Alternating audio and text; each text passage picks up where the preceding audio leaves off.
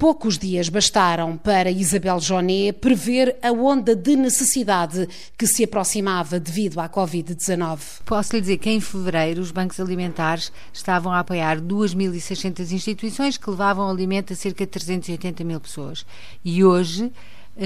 para além destas pessoas, tivemos um acréscimo de 15.907 pedidos até hoje, que representam à volta de mais 58 mil pessoas. Portanto, nós temos um acréscimo em relação àquele número de pessoas que já eram ajudadas, destas pessoas que agora pediram ajuda no âmbito da rede de emergência alimentar. 438 mil pessoas recebem auxílio e há dois meses que a Presidente e a equipa do Banco Alimentar trabalham para garantir esta resposta. Registámos muito mais pedidos diretos de pessoas de tal forma que no dia 20 de março eu lancei a rede de emergência alimentar com o apoio da Entreajuda, que foi uma instituição que fundei já há 16 anos e que tem uma vertente mais tecnológica eh, e eh, em parceria com os bancos alimentares quiseram aderir para, em primeiro lugar, saber quais são as respostas sociais que estão abertas e para onde poderiam ser encaminhados todos estes pedidos que eu antecipei eh, surgiriam com o, o, o, estado de emergência e com as restrições à, às atividades profissionais. E eh, é agora lançada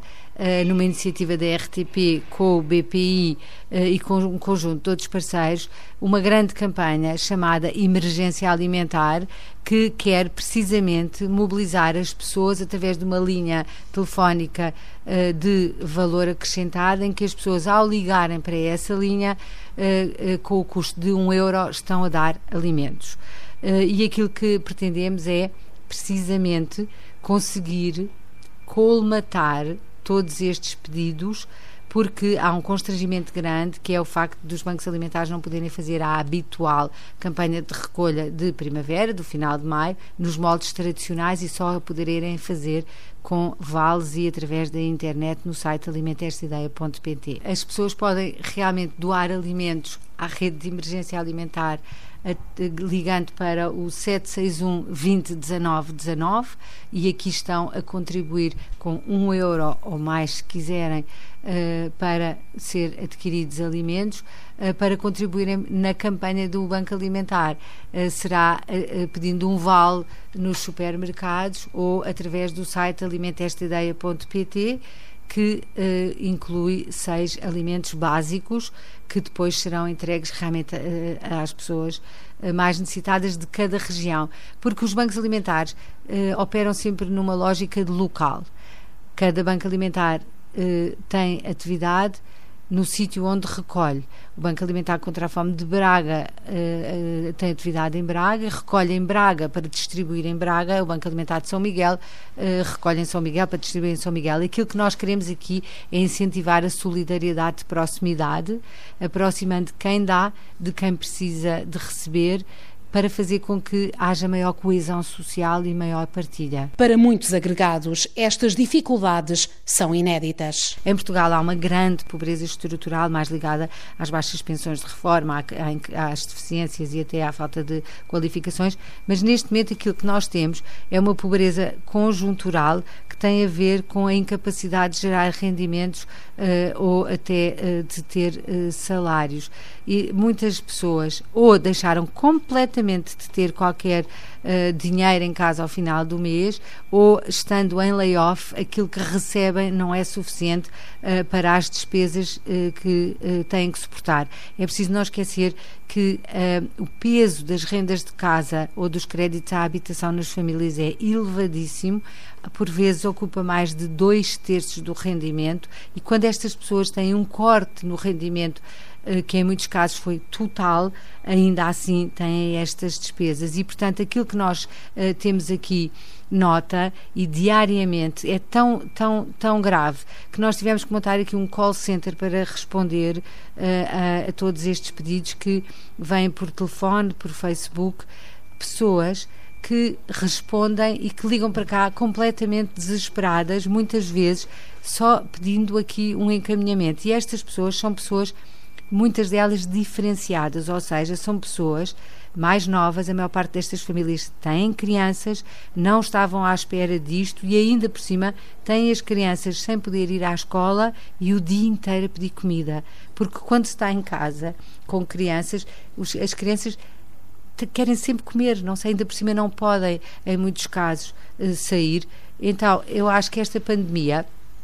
para além do, de, de, toda esta pressão e desta, desta insegurança, deste medo que gerou em termos sanitários, e temos medo que nos toque a nós ou aos nossos mais próximos,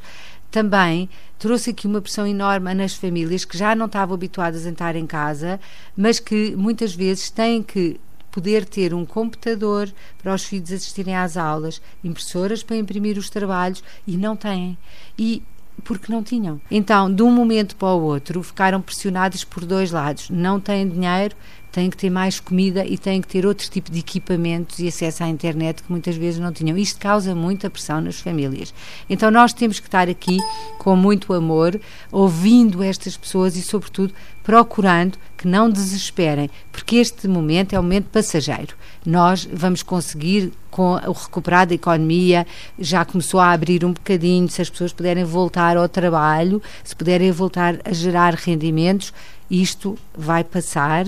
embora eu esteja convencida de que ainda vai demorar um bocadinho de tempo a passar. E teme que a situação se agrave depois do verão? Eu tenho muito receio que haja muitas empresas que não consigam sobreviver depois deste tempo, até porque nós em Portugal tínhamos um grande Uh, peso uh, do turismo no emprego, nomeadamente no emprego de pessoas mais velhas e menos qualificadas, que completavam até uh, as suas, suas baixas pensões com empregos nos alugueres de, de, de, dos alojamentos locais, a tratar até de, deste tipo de, situações e ligar, em setores ligados ao turismo e à restauração. Ora, nós, enquanto o turismo não recuperar, muitas destas pessoas não vão conseguir manter os seus empregos. E estas pessoas dificilmente encontrarão outro tipo de, de, de remuneração ou de emprego remunerado noutros setores. Porque não nos podemos esquecer que nós estamos a viver uma altura da sociedade que o tipo de emprego mudou. E esta pandemia também veio trazer isso. As pessoas em casa tiveram até que inventar soluções mais inovadoras, onde muitas vezes os computadores passaram a fazer parte do seu trabalho. E, portanto, nós vamos ter aqui um desafio muito grande, porque vai haver uma grande alteração laboral e há muitas pessoas que vão ficar sem aquele emprego que estavam habituadas e, portanto, vai demorar tempo, até porque não se prevê para já que haja uma abertura das fronteiras uh, no turismo que era tradicional. E os mais velhos não vão viajar seguramente até ao final do ano. E, portanto, nós vamos ter aqui um compasso de espera em que eh, temos que ser muito solidários e o Estado vai ter que encarar de frente estes apoios às pessoas, porque se não se der mais apoios às pessoas para que possam ter mais dinheiro no bolso, a economia não arranca. Apesar da esperança, Isabel Jonet, economista de formação, não espera facilidades nos próximos meses, num país como Portugal, tão dependente do turismo, um dos setores mais afetados pela pandemia.